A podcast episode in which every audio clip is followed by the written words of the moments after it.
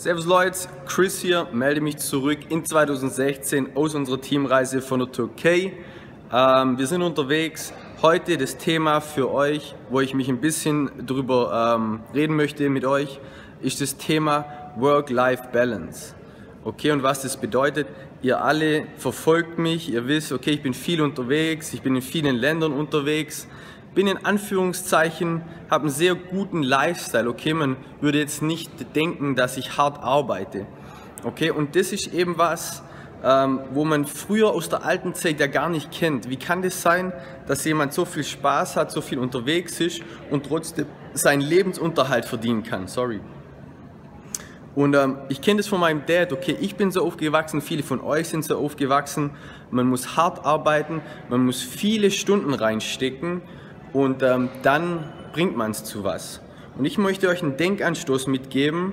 Ich möchte euch mal äh, fragen, wer denn jetzt reicher ist. Ist die Person reicher, die 100.000 Euro im Jahr verdient und 80 bis 100 Stunden in der Woche schiebt? Oder ist die Person reicher, die, sage ich mal, 10 bis 20 Stunden in der Woche schiebt und 50.000 im Jahr verdient? Okay? Und für mich ist wirklich Reichtum eine Sache von Zeit und Geld und aber auch, dass ich mit der Arbeit, die ich tue, einfach auch Spaß habe.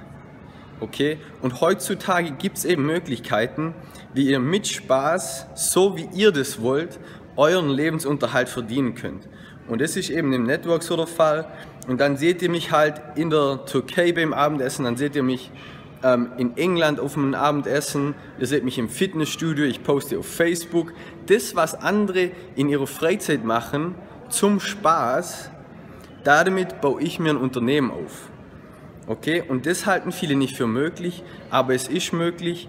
Ich gebe euch einen Buchtipp an die Hand. Das ist die 4-Stunden-Woche, The 4-Hour Work Week from Tim Ferriss. Und der toucht genau da, denn er sagt, viele, die auch ein Unternehmen haben, die müssen das lernen und die müssen das erkennen, dass es da eben eine Möglichkeit gibt heutzutage, dass man nicht super viele Stunden investieren muss, dass man nicht einen Burnout bekommen muss, um finanziell erfolgreich zu sein und dann am Schluss endlich doch nichts zu haben. Und das ist ein, ein Ding von mir für euch. Okay, lasst euch das mal sagen. Ihr denkt halt, ich arbeite nicht viel, aber ich arbeite einfach klug und überlegt. Und das ist halt ein Unterschied, den ihr vielleicht auch mal in Betracht ziehen solltet. In diesem Sinne, euer Chris, let's move.